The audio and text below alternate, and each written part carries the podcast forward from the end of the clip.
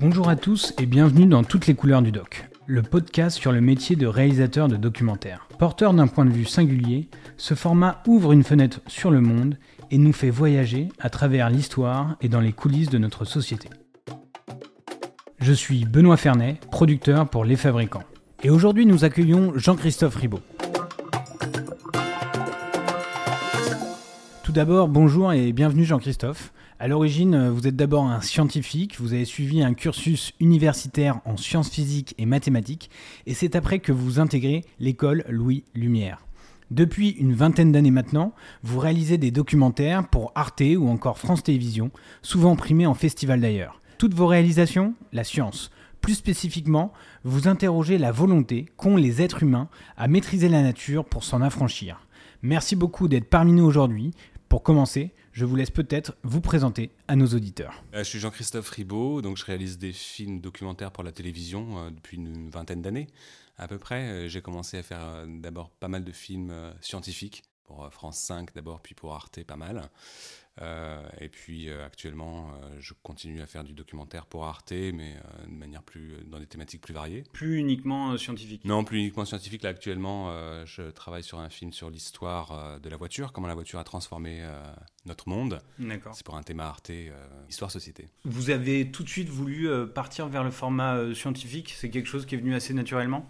Non, c'est venu tout à fait par hasard. En fait, le premier film que j'ai proposé à la télévision qui, avait été, qui a été accepté, c'était un film qui avait une thématique scientifique, mais c'était pas du tout euh, dans cette veine-là que moi je voulais m'inscrire.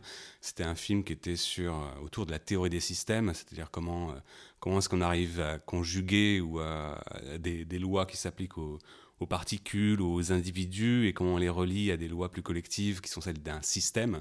C'est une problématique qui, est, qui, est, à l'œuvre dans, toute, dans toutes les sciences, que ce soit les sciences humaines, entre la psychologie et la sociologie par exemple, ou que ce soit dans, à la frontière entre la physique, les lois des atomes et la chimie, par exemple, ou euh, la, frontière entre la chimie et la biologie.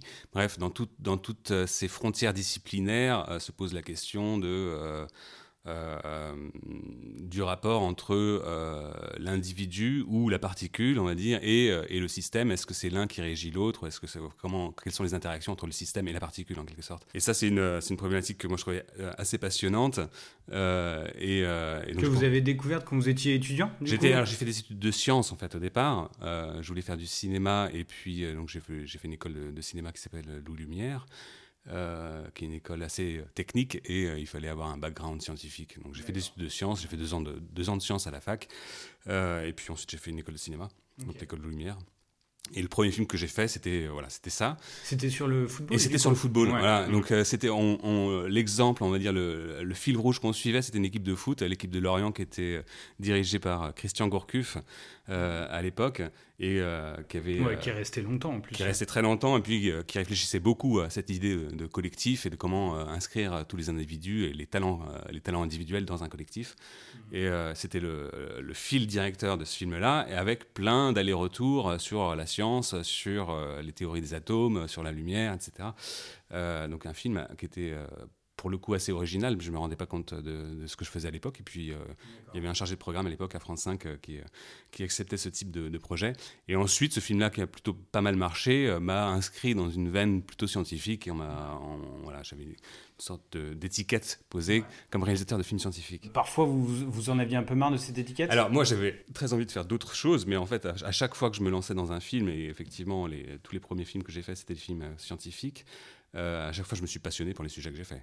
Mmh. J'ai toujours trouvé à un moment donné, au-delà de la thématique scientifique, une problématique, vraiment un, un angle, euh, une contradiction fondamentale que j'avais envie d'explorer et une manière de, de, réfléchir à la forme qui pouvait me passionner. Mais, euh, mais, effectivement, j'ai regretté assez souvent qu'on me propose toujours. par exemple, pour vous donner un exemple, quand j'ai fait le, le, film sur les vaches qui s'appelle Et l'homme créé à la vache, à la suite de ce film-là, qui avait bien marché aussi, on m'a proposé un film sur les chevaux, sur les cochons, sur les ânes, sur les chevaux, sur les chiens, sur les chats. voilà, donc on, est très très vite inscrit dans, une catégorie et euh, il faut essayer d'en sortir. Mais vous avez réussi aujourd'hui à en sortir Oui, oui, tout à fait.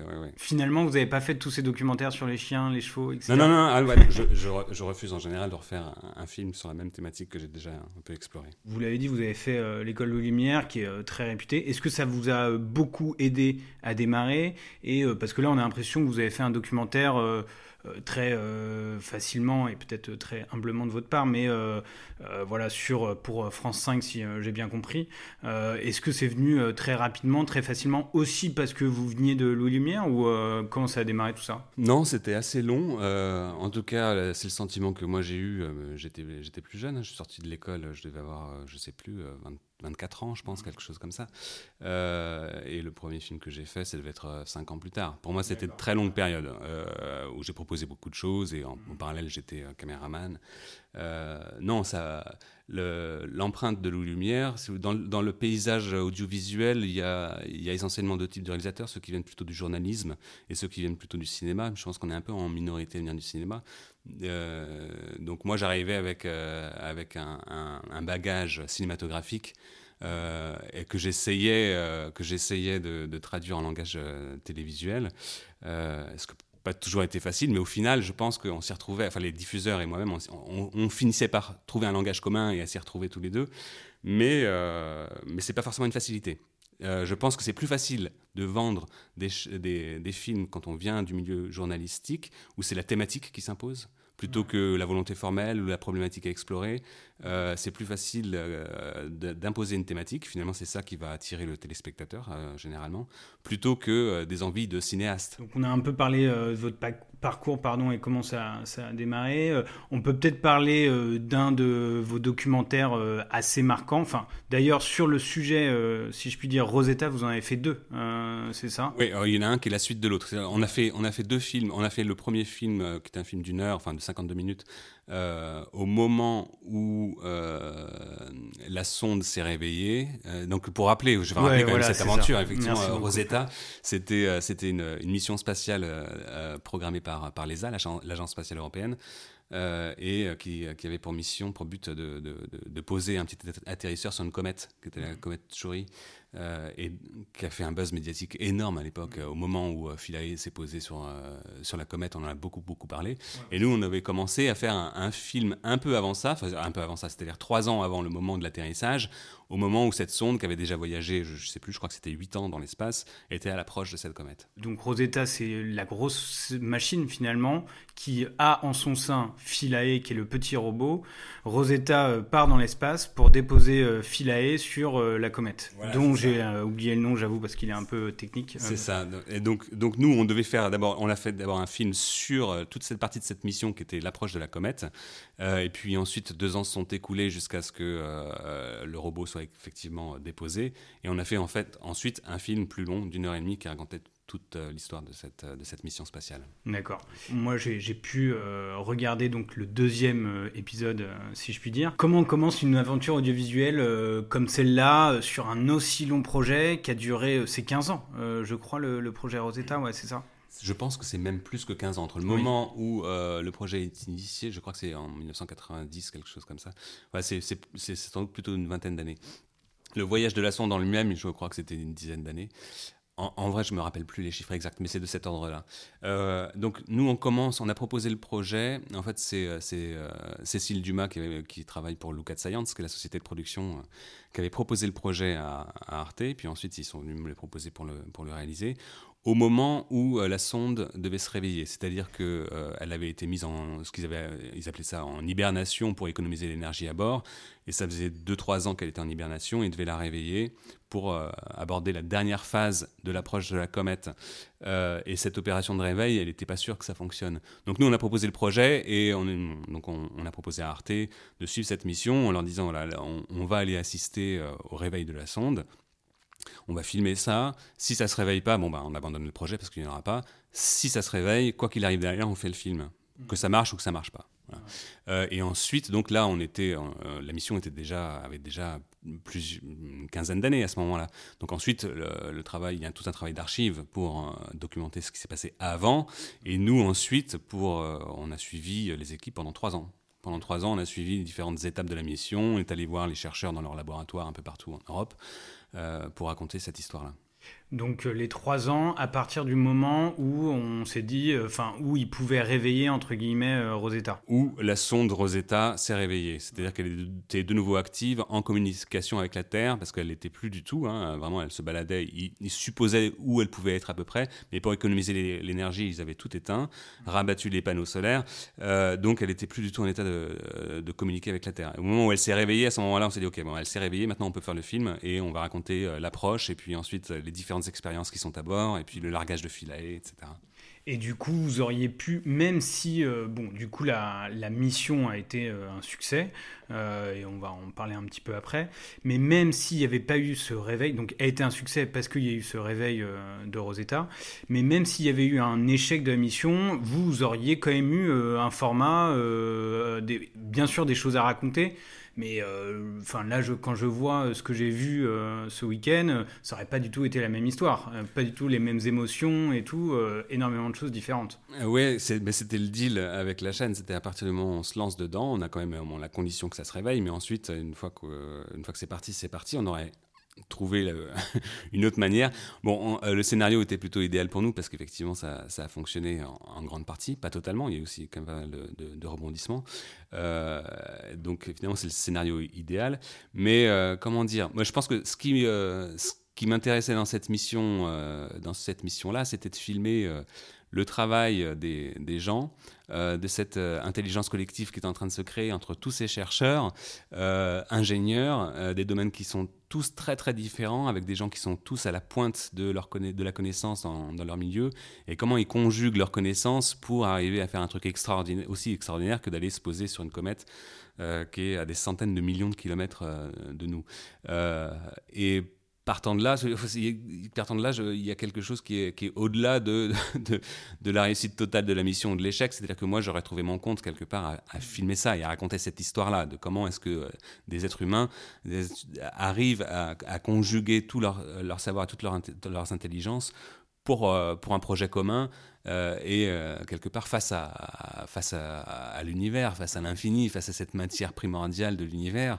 Il y avait quelque chose qui se jouait là, qui était de l'ordre euh, existentiel quasiment, qui dépasse, qui dépasse presque la réussite ou l'échec de la mission. Non, mais on ressent d'ailleurs beaucoup ça euh, chez les scientifiques euh, ou les ingénieurs qui travaillent sur le projet. Ils sont un peu face à un projet qui est immense, plus grand qu'eux, évidemment.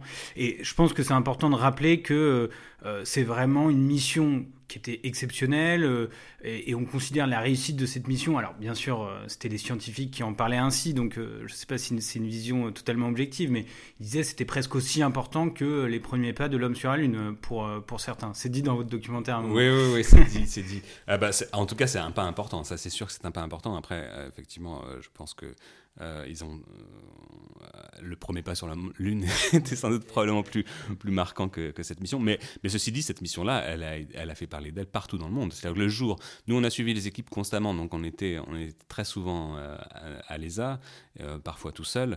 Le jour de l'atterrissage de Philae, il y avait 2000 journalistes du monde entier. Donc c'était, ça a eu un, un, réel impact. Et je pense que c'est ce qui a créé l'enthousiasme autour de ça. C'était c'était euh, ouais, quelque chose qui est, comparable avec la mission de la NASA euh, sur la Lune. C'est qu'à un moment, l'humanité se sent, se sent intelligente et se dit qu'est-ce qu'on peut faire quand on met notre intelligence euh, en commun pour faire quelque chose de pour, pour, se lancer des défis qui sont beaux qui sont là en l'occurrence en plus une comète c'est quelque chose de magique dans la comète hein, avec cette, cette immense chevelure et donc je pense que c'est ça qui a, qui a, fédéré autour de cette mission-là. Ouais, c'est important euh, de préciser aussi que le but de cette mission, euh, en fait, c'est un peu de, et ça, euh, c'est vraiment très très bien expliqué dans votre film, et on, va en reparler. Mais le but de cette mission, c'est que on considère, enfin, il y avait des théories qui pensaient qu'il y avait des éléments sur les comètes. Là, ils ont pris une comète qui était accessible pour eux, mais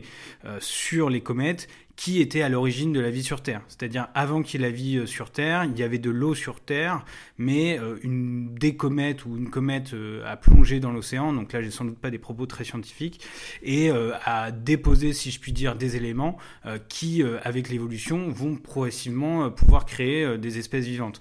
Donc c'était un peu essayer de comprendre l'origine de la vie sur Terre. Donc c'est vraiment d'un point de vue scientifique. Et je pense que c'est les scientifiques, quand ils comparent ça avec marcher sur la Lune, c'est-à-dire que c'est une découverte extrêmement importante pour eux d'aller confirmer ces théories-là avec la mission Rosetta. Il y avait un premier aspect qui était le fait que les comètes euh, euh, congelée euh, de la matière primordiale de l'univers. donc cette matière primordiale qui de toute façon un jour fait partie des briques élémentaires de, la vie. et, l'autre l'hypothèse à confirmer ou à infirmer que effectivement ce serait une un bombardement de comètes qui aurait été à l'origine des prémices de, la vie sur Terre, c'est-à-dire en quelque sorte que déjà des éléments très développés au niveau chimique, des acides aminés, euh, serait présent dans les comètes euh, et, que, euh, et déjà une forme très évoluée de, chimiquement, les acides aminés, et que c'est cette création d'acides aminés euh, possiblement ne serait pas formé sur Terre, mais serait formé dans les comètes. Alors, euh, ce qui est important là-dedans, c'est que si effectivement c'est le cas, euh, c'est-à-dire que cette matière-là, qui est déjà très évoluée, est présente dans, des, dans, les, comètes ou dans, l'espace et pas sur Terre, ça augmente beaucoup, de beaucoup la probabilité que la vie puisse s'être développée ailleurs. Et donc, ils ont pu trouver ces éléments-là. Ils ont trouvé des acides aminés. Il y a un moment dans le film où il y a une des scientifiques, une femme qui montre, entre guillemets, euh, tous les animaux qu'elle a trouvés sur cette comète. C'est une métaphore. C'est une métaphore pour dire toutes les, toutes les molécules qu'elle a pu trouver sur cette comète. Exactement. Et elle montre les diverses molécules et elle dit, bon, bah, vous voyez, cette molécule, c'est le lion, cette molécule, c'est le chimpanzé, etc. Et, tout. et bon, c'est vrai que quand on voit ça, on est un peu... Euh, c'est bah, d'ailleurs elle-même et son audience sont assez euh, émus. Mais en plus, c'était une très belle recherche qu'elle avait lancée parce qu'elle avait, elle avait créé euh, cet instrument elle-même, euh, mm. je crois, une quinzaine d'années avant, fabriqué avec ses étudiants, etc. C'est parti dans l'espace, ça a voyagé, ça s'est posé, ça a récupéré des acides aminés qu'elle a pu analyser. Enfin, c'était, c'est, énorme comme, comme, comme découverte. Et, et, là aussi, on est à la frontière, à la frontière de deux. De, de, et même de trois disciplines scientifiques en fait. C'est ça. Quand on dit comprendre les origines de la vie, ça veut dire quoi en fait? C'est d'essayer de, comprendre les différentes étapes euh, concrètes qui vont d'une matière inerte, vraiment de la roche, on va dire de la roche, de l'eau, euh, etc., à quelque chose qu'on peut commencer à appeler de vivant, qui va suivre euh, les lois de l'évolution. et ça, c'est, alors pour moi, c'est passionnant. Ça fait, ça fait, ça fait référence à ce que je vous disais tout à l'heure sur sur ces frontières entre les, entre différentes, différents domaines scientifiques qui, euh, domaines scientifiques qui ont des lois qui leur appartiennent en propre. La vie, elle suit. Euh, bon, le, meilleur euh, modèle qu'on ait aujourd'hui pour comprendre l'évolution de la vie, c'est l'évolution darwinienne. Ce sont des lois spécifiques. Et puis, si vous étudiez de la roche, alors vous allez plutôt étudier des, molécules. et on est plutôt du côté géologique, chimique, etc. Et, et cette, ce passage entre la matière inerte et, et la vie, euh, il est passionnant parce qu'il est vraiment à la frontière de toutes ces disciplines-là.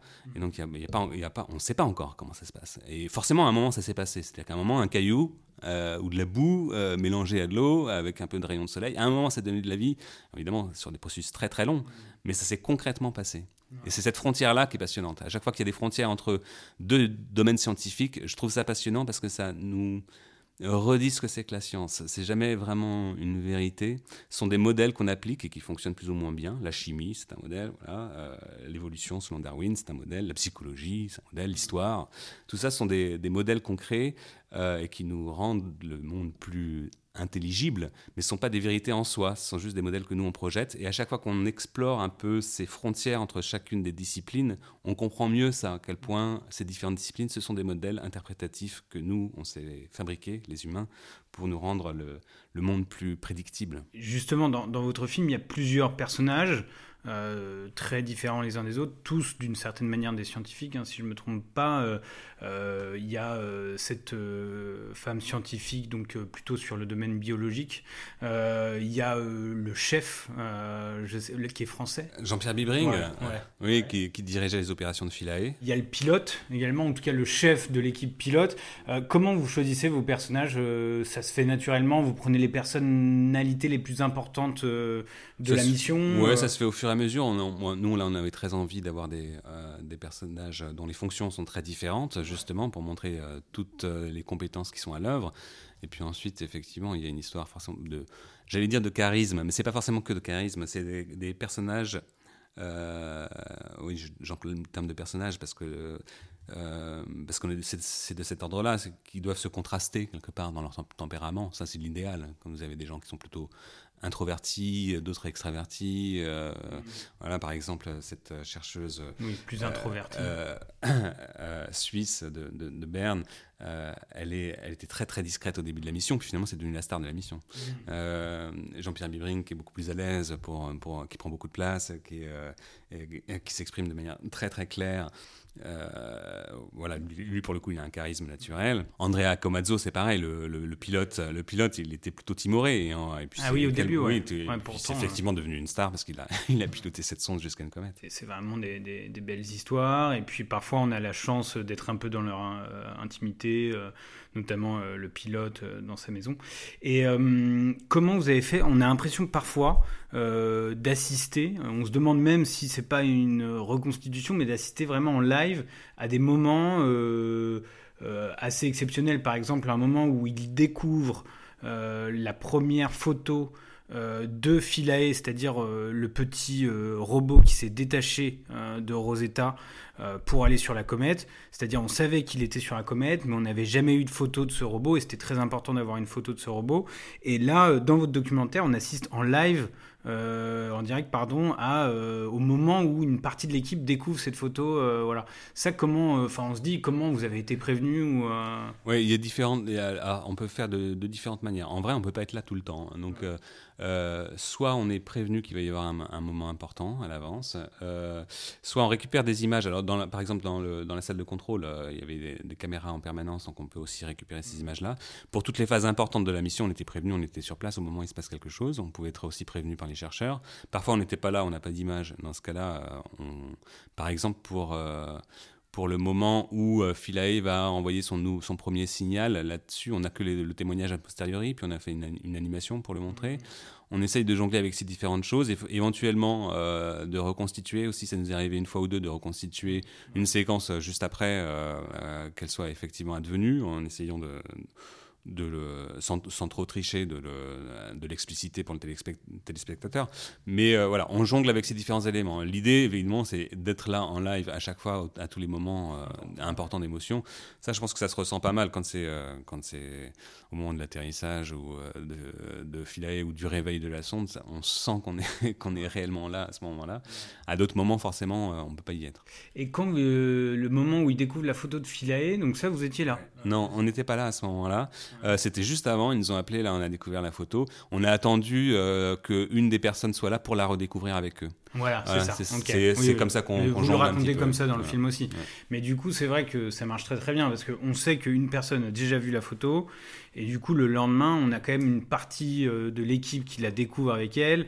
Euh, et ça aurait pu être quelqu'un d'autre de cette équipe-là qui la voit en premier, donc l'émotion euh, est la même. Et ça marche, ça marche très bien.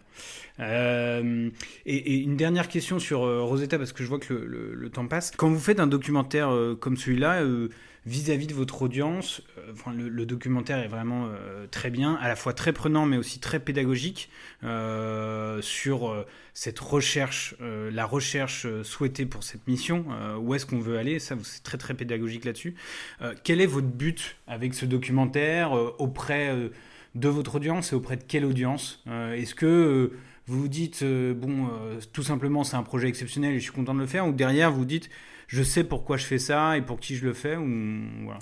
Alors pourquoi je le fais et pour qui c'est un peu différent mais pour qui euh, je me j'essaye j'essaye que ce euh, compréhensible euh, oui j'essaye de, je me projette dans, dans le regard d'un téléspectateur pourquoi après pourquoi moi ce qui m'interrogeait dans cette mission là c'était c'était de mettre de mettre en opposition euh, le vide du cosmos, cette matière primordiale, ces particules qu'on va essayer d'analyser, bref, ce qui nous dépasse totalement et qui nous rend presque insignifiants. Donc, euh, euh, de mettre en rapport l'insignifiance de, la Terre, des êtres humains, face à, l'immensité incompréhensible du cosmos, avec cette incroyable intelligence et cette incroyable volonté humaine, de mettre ces deux, ces deux, ces deux éléments totalement contrastés euh, l'un face à l'autre. Des hommes qui, euh, qui se, des hommes et des femmes qui se qui, conjuguent tous leurs efforts, toute leur énergie, toute leur intelligence pour faire quelque chose. Et puis finalement, derrière, c'est le vide, c'est le noir intersidéral et ses particules. C'est ça qui, moi, euh, m'intéressait dans ce film-là. Euh, après, concrètement, ça s'illustre aussi par des théories scientifiques euh, sur ce que c'est que la science, comment elle se construit. On, euh, moi, ça m'intéressait aussi, beaucoup de revenir jusqu'à Newton, par exemple. Newton, sans qui cette mission n'existerait pas. C'est lui, c'est lui qui. Je pense qu'il a. Newton est à l'origine de une des plus belles équations qu'on ait jamais établies, qui est celle de la, la loi de, de la gravité qui met en rapport, je pense que c'est le rêve de tout scientifique d'arriver à une équation aussi pure, une force qui est dépendante de deux paramètres, la masse de deux objets et la distance qui les sépare, euh, et qui fonctionne superbement. C'est un modèle qui fonctionne superbement. C'est à ce moment-là, vous dites euh, qu'il y a une loi universelle. Voilà, c'est ça, c'est qu'à ce moment-là, et, et, euh, qui plus est, la loi de Newton devient universelle au moment où la comète de Halley revient, selon les prédictions de Halley, basées sur les lois de Newton. À ce moment-là, ils prouvent tous les deux qu'ils avaient raison et que ces lois étaient... Bon, ils sont morts ils ce moment-là. Ils sont morts à ce moment-là. Mais voilà, c'est une histoire, si vous voulez, j'essaye toujours que les films scientifiques que je fais s'inscrivent dans une histoire de la pensée. Pour, euh, pour dire ce que je disais tout à l'heure, c'est-à-dire que euh, la science n'est pas une vérité en soi, ce sont des modèles, donc des modèles qui évoluent historiquement, et euh, toujours d'essayer de, de replacer les théories scientifiques dont on parle dans une histoire des idées. Question très très pragmatique. Euh, vous avez à peu près les chiffres d'audience de ce film ou pas en tête Oui, oui, je crois que ça avait, fait un million de. Enfin, en, première diffusion. Après, euh, après c'est euh, en France, c'était un million, je crois à peu près. Et puis après, c'est diffusé, rediffusé en Allemagne, etc. Il a été diffusé quand Rosetta le dernier épisode? 2017, je crois. 2017, mais ensuite il a été rediffusé plusieurs fois. Il continue à avoir une vie après. Et il a une vie dans les écoles aussi. Je pensais aux visées éducatives d'un tel format, parce que c'est vrai que clairement, c'est un, un, film qui peut donner euh, lieu à des vocations, qui peut vraiment, en tout cas, de, donner lieu à des, des vrais centres d'intérêt euh, pour, euh, bah, pour tout ce qui est autour de nous et l'espace de manière générale. mais oui, il vit dans les écoles également et tout. Tout à fait, ouais, je, je, suis allé dans plusieurs classes pour, pour, en parler.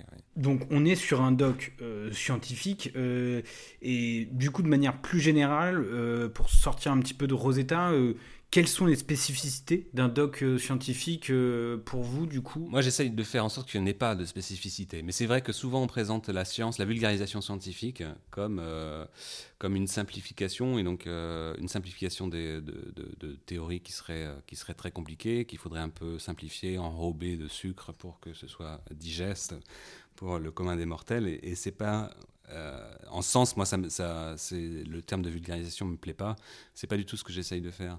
Euh, j'essaie plutôt euh, de. Donc, enfin, si, on suivait ce schéma-là, si vous voulez, un, documentaire scientifique, ça, devrait être extrêmement pédagogique en quelque sorte.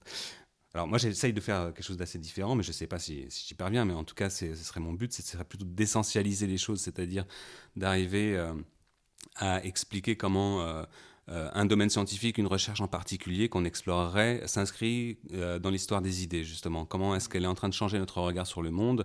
Euh, D'où elle vient? Comment est-ce que ça nous permet d'appréhender les choses différemment?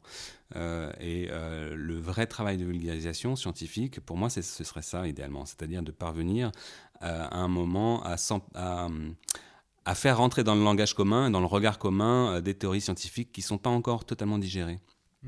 Euh, donc pas, ce n'est pas simplifié, c'est vraiment essentialisé. Je pense à une phrase de Hubert Reeves euh, qui, euh, qui, est très célèbre, c'est le titre d'un de ses livres, d'ailleurs Poussière d'étoiles, il dit que nous, nous sommes des poussières d'étoiles, par exemple. alors ça, cette, phrase-là, pour moi, c'est précisément ce que c'est que la vulgarisation scientifique au plus beau sens du terme. C'est-à-dire qu'il n'y a, a, rien de faux scientifiquement. Nous sommes des poussières d'étoiles. aucun scientifique pourrait dire non, c'est pas vrai. C'est ce que nous sommes. Et en même temps, euh, tout à coup, et c'est pour ça que tout à coup, euh, Hubert Reeves a eu autant d'audience et, euh, est, devenu, célèbre, et a eu autant d'impact, ça nous fait basculer dans, ça fait basculer notre, notre compréhension du monde. Ça, questionne la transformation de cette matière en, particules, en, molécules, puis en êtres vivants, etc. Ça questionne tout ça. Et donc ça, ça, là, il parvient à essentialiser quelque chose qui est en train de se jouer à cette époque-là, qui est une compréhension de la manière dont les particules sont transformées en atomes, puis les atomes en molécules, puis les les molécules en êtres vivants, etc. Ce serait ça pour moi la vulgarisation scientifique et c'est ce que j'essaye de faire à travers mes films. Est-ce qu'il y a de plus en plus de documentaires scientifiques ou est-ce que c'est un format qui est parfois difficile à vendre aux chaînes euh, Est-ce qu'il y a uniquement certaines chaînes qui les font? Non, c'est un format qui plaît beaucoup. Enfin, c'est des thématiques qui plaisent beaucoup. Ça fonctionne, ça fonctionne bien. Euh, il y a effectivement les, deux, les deux diffuseurs essentiels, c'est France 5 et, Arte. il y a RMC aussi qui fait des. Alors c'est pas forcément les, aborder à, les mêmes styles et aborder de la même manière, mais c'est mais euh, les documentaires scientifiques fonctionnent bien. Euh, après, euh, je, dans tout ce qui se fait, encore une fois, moi je, suis toujours vigilant à ce que la science ne soit pas montrée comme une vérité. C'est jamais une vérité. Du reste, tout, tout, toute théorie scientifique n'est jamais une vérité, et même l'équation de Newton dont je vous parlais tout à l'heure, c'est pas une vérité. Euh, et Newton, quand il a, établi cette équation-là, c'est euh, lui-même a dit c'est le plus grand mystère qui s'ouvre à nous. C'est-à-dire que c'est pas une explication. C'est-à-dire si vous dites, euh, par exemple, pourquoi est-ce que si je lance une, une balle en l'air, elle retombe sur Terre, vous pouvez pas dire c'est parce qu'il y a la gravité. Oui, il y a la gravité et on peut, c'est un moyen de modéliser la courbe de cette, de cette, trajectoire. on peut modéliser cette force. Elle est proportionnelle. Ça nous permet de prédire, de prédire mais on n'en sait pas plus. Bon, après, on va commencer à essayer d'identifier les particules gravitationnelles, etc. Mais c'est jamais une, explication. C'est toujours des modèles qui nous permettent de prédire ce qui va se passer. Ce ne sont pas des vérités. On peut parler peut-être d'un autre documentaire que vous avez réalisé euh, qui s'appelle Et l'homme créé à la vache. Euh, donc là, tout autre sujet. Euh, et en effet, vous, me disiez avant qu'on lance l'enregistrement que euh, Rosetta, euh, c'est une aventure et vous suivez une aventure, euh, une quête. Là, c'est vraiment totalement différent. Vous constater euh, et raconter un peu euh, l'évolution du rapport à l'homme, euh, du rapport entre l'homme et la vache depuis, depuis les tout débuts, et ce qu'il est en train de devenir aujourd'hui, avec des manipulations scientifiques extrêmement évoluées. Peut-être en quelques mots, si vous racontez le sujet de ce documentaire. Bah, sa thématique, ouais, la thématique du, de l'homme créé à la vache, c'est comment est-ce que la science aide à, produire, à fabriquer des animaux plus productifs. Hmm. Donc euh, pour les vaches, c'est-à-dire des, vaches qui euh, produisent plus de viande ou euh, des vaches qui produisent plus de lait. C'était ça la thématique du, film. Donc là, effectivement, on est sur un format qui est tout à fait différent de celui de, Rosetta. Dans Rosetta, on a au moins une assise dramaturgique, alors qu'on retravaille, mais une assise où on raconte une histoire. On suit une aventure humaine euh, de A à Z et euh, on a un fil narratif euh, qui, est, présent. Dans ce type de film documentaire comme Et l'homme créé à la vache, où c'est une thématique, pour le coup, en, tout cas on peut tout à fait le présenter comme une thématique, en l'occurrence c'est comment est-ce que la science aide à fabriquer des animaux plus productifs, il n'y a pas d'histoire. Là, on va explorer en concrètement, on va aller dans différents lieux, raconter, raconter différentes expériences qui se, qui se, qui se déroulent ici, ici et là. Euh, je pense que, de, en fait, la difficulté euh, pour tout type de film, que ce soit pour des films thématiques ou ceux où on, on raconte une aventure, de toute façon, il faut trouver quelque chose qui dépasse le, sujet. Moi, j'appelle ça une problématique. Euh, on pourrait appeler ça différemment, mais pour moi, euh, je ne peux pas commencer à écrire, penser, commencer à imaginer le film si je ne sens pas une tension entre deux choses qui sont contradictoires et qui vont m'habiter pendant toute la fabrication de ce film-là. Deux, euh, deux attraits ou deux répulsions, enfin deux choses qui rentrent vraiment en conflit. Je me souviens que pour L'homme créé la vache, euh, il y avait cette fascination vraiment pour essayer de recréer de la vie, euh, de comprendre comment ça fonctionne, le développement d'un être vivant, de pouvoir le transformer. Et cette horreur que ça peut inspirer aussi, l'organique, les monstres.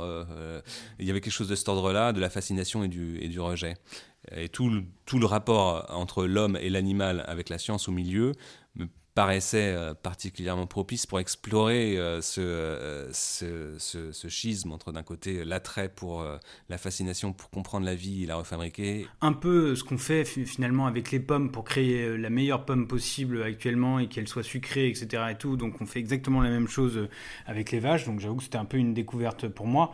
Et c'est sûr que voilà, en fait, on fait des expériences sur des vaches comme on pourrait les faire un petit peu sur euh, des souris. Hein. Enfin, voilà, c'est assez euh, troublant et, euh, et voilà. Est-ce que ma question, c'est que hum, vous restez beaucoup dans le domaine purement scientifique, explicatif dans ce documentaire. alors c'était pas c'était pas mon cas, mais je sais que des personnes auraient été choquées de voir la manière dont on pouvait traiter ces animaux avec justement, et vous en parlez à, quelques moments, de qu'on est un peu en train de perdre euh, notre rapport un peu euh, qu'on pouvait avoir avec euh, la vache, tout simplement dans son pré, etc. et tout, et que c'est vraiment un, un, rapport totalement différent. Est-ce que c'est un sujet que vous traitez un peu, mais pas énormément? Est-ce que ça faisait partie de vos réflexions sur ce sujet-là? Ah bah, Complètement, oui, oui je pense. alors, vous dites qu'on ne le traite pas parce que peut-être de manière explicite, c'est pas toujours dit mais c'est ce qui a habité la fabrication du film en permanence. Ce, euh, ce rapport à l'animal transformé en, usine organique, quelque part. Mm. C'est ça la manière. Euh, ce qu'on montre, c'est ça c'est des animaux qui progressivement ne sont plus considérés que comme des usines, des, unités de fabrication, de fabrication de lait ou de fabrication de viande. Euh, et ce qui, est, euh, ce qui est totalement déroutant, pour ne pas dire choquant et, terrible. Euh, le contrepoint explicite, on va dire, il est quand même porté par, par une chercheuse, Vinciane Després. mais surtout, si vous voulez, je pense que c'est là, quelque part, où moi je m'y retrouve comme, comme cinéaste, c'est que toute la manière dont on a filmé, raconte ça, raconte cette histoire-là, et je pense pas qu'on puisse passer euh, à côté de, ce regard critique sur ce qui est en train de se passer à travers ce film. Alors c'est vrai que on a, et c'est, euh, je voulais aborder cette, euh, ce film sur un ton qui soit plutôt humoristique. Alors humoristique, pas, pas angélique, au contraire, humoristique, mordant et ironique. Mmh. Donc c'est un film que je voulais pas angoissant, c'est une thématique qui peut être très vite angoissante. Moi, j'ai toujours peur de, sur des thématiques comme ça qui peuvent être sombres, euh, de, euh, de ces nappes euh, sonores très ténébreuses et, et de ces films dont on ressort avec simplement une horreur de l'humanité, on a envie de se mettre sous sa couette et puis de plus sortir. J'ai toujours peur de ça. Et je pense que l'humour permet de donner des armes. La contrepartie de ça, c'est qu'on voulait tout montrer. Il fallait qu'on montre tout. Et on a tout montré. Mmh. C'est-à-dire qu'effectivement, on, emploie un ton humoristique, ironique, je pense. Euh, mais en contrepartie de ça, on voulait montrer vraiment tout de ce qui se fait sur les vaches, y, compris les images les plus dures. C'est-à-dire qu'on montre les abattoirs, mmh. euh, on montre euh, la manière dont accouchent euh, les blancs bleus belges euh, en ouvrant le ventre des vaches, euh, le, fœtus qui sort, etc. On montre en césarienne, voilà, c'est ça. on montre la récolte du sperme, l'insémination, on montre tout. C'était, c'était, c'était l'objectif que je m'étais fixé au départ. C'était, je veux aborder cette thématique dure sur un ton qui soit apparemment léger, mmh. mais qui montre tout. Et, avec, euh, et je pense donc qu'on ne peut pas passer à côté, euh, en voyant le film, même si c'est pas dit explicitement, mais si c'est pas enfermé, on peut pas passer à côté d'un regard critique. Non, non, bien sûr. Bon, du coup, je comprends euh, totalement, mais on vous a jamais reproché justement de ne pas l'avoir assez dit explicitement. Ah si, si, on me l'a reproché. Oui. On, me l'a reproché plusieurs fois, et, et c'est ce que je dis. De toute façon, qui, qui, qui ne sort pas avec ces pensées-là en voyant ce film-là, et donc le résultat, il est là. Ouais, c'est ça. C'est que exactement. C'est que à la fois des gens qui étaient convaincus de de, l'horreur qu'on peut faire subir aux animaux dans, dans les élevages industriels ne peuvent pas sortir de ce film-là en ayant été démentis. Et à contrario, euh, j'espère avoir éclairé, avoir euh, permis à d'autres personnes qui ne s'interrogeaient pas sur ces questions-là de commencer à s'interroger. Si vous, si vous faites un film trop marqué, euh, trop clairement marqué idéologiquement, vous fermez la porte tout de suite à, à, beaucoup de personnes. Justement, j'avais cette question de c'est sûr que quand, euh, avant même de regarder euh, le documentaire sur Rosetta, alors peut-être que c'est un centre d'intérêt pour moi, mais on se dit euh, ça va être top. quand on se lance dans l'homme créé à la vache, c'est peut-être un petit peu moins excitant. Est-ce que pour le vendre à des chaînes, pour le vendre à des productions, même si c'est peut-être une production qui vous l'a proposé directement, je crois que c'est Bonobo, si je me C'est ça, c'est Bonobo Productions qui était dirigé par, qui est, qui est dirigé par Thierry Drouet. Euh, c'est effectivement eux qui sont venus me chercher. En fait, le film était déjà vendu à Arte. Arte était enthousiasmé par l'idée euh, du projet qui avait été écrit par Nathalie Barbe à la base, qui était d'aborder cette question de, la science au service, euh, au service de la productivité des, vaches. Je voulais parler un petit peu du graphisme, mais finalement, je pense que vous avez répondu. le graphisme est assez original, mais en fait répond à cette volonté d'être un peu sarcastique, humoristique. Ouais, c'est ça. Juste pour rebondir sur cette idée de, de film thématique je pense que les films thématiques, en fait, je vous disais l'importance de trouver une problématique quand on réalise un film. Euh, et ce qui va construire, ce qui va faire le fil narratif d'un film, euh, d'un film comme ça qui est, qui est, thématique, dans lequel on ne suit pas une aventure humaine, c'est euh, la construction de la pensée. Mmh. Et alors ça, c'est sous-jacent. Je pense qu'un spectateur qui sort du film ne, ne saurait pas dire qu'on est passé de cette idée-là à cette idée-là, etc., pour arriver, pour arriver finalement à l'expression ultime de la problématique du film, de, vraiment de cette horreur de l'industrialisation des animaux et de la fascination pour la capacité de l'homme à comprendre l'humain, à comprendre la vie. Euh, je pense pas qu'on qu'on sorte de ce film-là en se disant que c'est ça qui s'est passé dans ce film. Mais malgré tout, c'est ça qui fait qu'il euh, y a un fil narratif qui tient, il y a une, pensée qui, qui, tient depuis le début du film jusqu'à la fin. C'est la construction d'une pensée au fur et à mesure. On passe pas simplement d'une thématique à l'autre, euh, d'un lieu à l'autre. Il y a un truc qui est en train de se construire progressivement euh, dans le film. Je pense que c'est ça. Si je, devais, si je devais donner un conseil à des réalisateurs qui s'attaquent à des, à des films comme ça, qui sont thématiques, où il n'y a pas une aventure, euh, il y a nécessité de construire une pensée. Ça, on va en reparler notamment dans le, business du, bonheur. Alors, il nous reste peu de temps, mais euh, euh, justement euh, sur cette euh, construction narrative que vous souhaitez faire, dans quelle mesure la télévision va aussi devoir vous orienter dans cette construction et va essayer peut-être de, vous formater? Est-ce que le formatage télévisuel dont, vous souhaitiez parler, c'est un problème, c'est une opportunité, c'est un exercice? Il existe le formatage télévisuel, c'est sûr. Le, les premiers, moi, quand je suis sorti de l'école et que j'ai proposé des films à la télévision, je me, je, je, m'y suis heurté. Et, euh, euh, et, finalement, mais par exemple, pour Et l'homme créé la vache, euh, j'ai pris ce que je considère être les règles de la télévision, du langage télévisuel, comme, euh, comme une série de contraintes, comme Pérec pourrait prendre une série de contraintes. Voilà. Hmm. Quelles sont ces contraintes-là? Et à partir de là, euh, d'en jouer au maximum. Et je me suis régalé à faire ce film-là. Les contraintes télévisuelles, en fait, elles sont essentiellement de deux, de deux ordres. Il y a d'abord l'idée que, euh, au bout de deux minutes, le téléspectateur sache de quoi on va parler, quelle sera la thématique du film et sous quel angle ce sera. Hmm. Et la deuxième, c'est que tout doit être explicité. C'est-à-dire que vous passez d'une séquence à une autre, il faut dire pourquoi, résumer en quelque sorte ce que vous avez vu, où est-ce que vous allez aller maintenant, et d'expliciter le lien logique qui va, donc explicité par la voix off ou par une interview, qui va vous faire basculer euh, de telle séquence à telle, de telle séquence. à telle séquence. Que dans le cinéma, on ne ferait pas. Simplement, euh, vous pourriez mettre euh, juxtaposer deux séquences qui, avec un, un, lien logique de contraste ou d'atmosphère très fort et très clair au niveau, au niveau cinématographique que vous n'avez pas besoin d'expliciter et de là naît un langage qui est quand même plus, on va dire, plus ouvert, plus riche peut-être, euh, parce qu'il émane des sons et des images que vous mettez en rapport les unes avec les autres. Alors qu'à la télévision, il va falloir expliciter avec des mots pourquoi est-ce que va se passer de là à là. Donc ça, c'est vraiment les deux formes de, de formatage télévisuel. Un, au bout de deux minutes, il faut avoir compris ce qui se passe.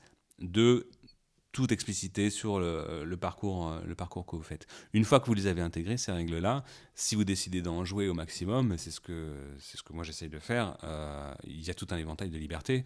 Et moi, je m'y retrouve tout à fait. Euh, si on peut parler d'un autre documentaire que vous avez réalisé qui est sur le business du bonheur, qui concrètement, euh, bah, peut-être que je vous laisse présenter, vous serez meilleur que moi encore une fois. le business du bonheur, oui, c'est un, un, film. Alors, la thématique de ce film-là, c'est euh, l'histoire du développement personnel mm. et l'engouement qu'il y a actuellement sur toutes les méthodes pour être plus heureux, pour être moins dépressif. et que, que, ce soit de méthodes de coaching ou que ce soit dans la publicité, etc., où le bonheur est présenté comme, euh, comme, euh, comme un but à atteindre, absolument. Le documentaire est très intéressant et bon, en effet, c'est vraiment euh, donc c'est sur le business du bonheur, mais d'une certaine manière, c'est aussi sur l'importance qu'est en train de prendre le bonheur dans les sociétés développés, enfin les pays développés économiquement majoritairement. J'ai l'impression que votre doc est surtout centré sur ces économies-là. et ça démarre depuis la psychanalyse jusqu'à aujourd'hui euh, jusque même dans les discours politiques, euh, il y a euh, notamment Nicolas Sarkozy qui est cité et James Cameron. Oui, c'est ça, c'est James Cameron. Ma question, pardon, c'est on sent que le fil narratif, en effet, est quand même vaste, assez complexe. sur une heure et demie. Et pourtant, un peu comme si la rédaction d'une dissertation était un peu parfaite. là, c'est pas pour vous jeter des fleurs juste comme ça, mais c'est vraiment les, pardon, les transitions sont vraiment extrêmement bien travaillé entre chaque séquence et il y a un fil narratif qui est extrêmement clair. Est-ce que ça c'est un sujet, euh, un exercice qui est quand même, on en a un peu parlé juste avant, mais très difficile ou pas Surtout sur un sujet aussi vaste comme que celui-là? Euh, Oui, ça prend, ça prend du temps. Euh, c'est l'essentiel du travail. C'est comment est-ce que je pressens en fait là là là la problématique qui m'intéresse c'est c'est cette volonté individuelle d'être de se sentir bien, d'être heureux et puis et puis la difficulté de vivre de vivre en société. Est-ce que la recherche du bonheur individuel est compatible avec, euh, avec le bonheur d'une société Est-ce que la recherche de mon bonheur n'est pas directement nuisible au bonheur des autres? Il y a quelque chose de, cet ordre-là qui, qui, se joue dans le film. Et, euh, et, donc toute la construction du film va être de mettre en, exergue au maximum cette, euh, cette opposition. Et donc, on, donc oui, la construction de cette pensée-là, elle demande énormément de temps au scénario, puis ensuite en montage. C'est la difficulté principale du, montage de, ce type de film. Euh, là, là, nous, on est, bah, par exemple, on est remonté aux, racines du développement personnel. Euh, d'où ça vient ce mouvement concrètement euh, avec, avec cette idée? Parce que bon, on parle de bonheur, mais en fait, qu'est-ce que c'est que le bonheur? Le bonheur dont on parle aujourd'hui, c'est une certaine définition du bonheur. Et donc, c'était cette d'où vient cette définition du bonheur qu'on nous impose aujourd'hui, d'où elle vient historiquement et de quoi elle est synonyme politiquement. C'est un peu ça qu'on explore, on va dire, dans le fil, euh, dans le fil saillant du film, dans, ce qu'on dit explicitement dans le film, c'est ça qu'on va explorer. On voit ça euh, de manière extrêmement fluide et pourtant on se dit... Euh, que le sujet est très très vaste, voilà. Combien de temps vous mettez pour vous dire, pour rassembler un peu les pièces du puzzle sur un sujet comme celui-là? Euh, on a travaillé à deux au scénario avec Claire Allais euh, et euh, je pense qu'on y a travaillé pendant un an et demi à peu près en, scénarisation, mais pas à temps, pas temps plein. Hein. ça devait être étalé sur un an et demi, deux ans l'écriture, mais je pense qu'à temps plein, c'est une, dizaine de mois. Et puis ensuite en montage et post-production, je pensais au moins six mois à peu près, avec les temps de pause dans, dans le montage. Donc c'est euh, un peu plus d'un an de travail continu, étalé sur trois ans. Et avant de vous lancer, vous avez un peu votre chemin de pensée qui est Ah oui, oui, oui, oui, C'est-à-dire que le, premier gros travail, euh, et de toute façon pour convaincre une chaîne, il faut déjà avoir un, script qui soit déjà très établi, euh, particulièrement dans les cas scientifiques, hein, on demande un Euh, donc oui, on a une trame qui est très précise dès le départ, enfin dès le départ non, parce qu'il faut la trouver, mais je veux dire, avant d'aller en tournage, on a une trame qui est très précise. Après, évidemment, évidemment, elle fluctue en fonction de ce qu'on trouve en, tournage, et puis en montage, ça, évolue encore, ça s'affine, ça se précise.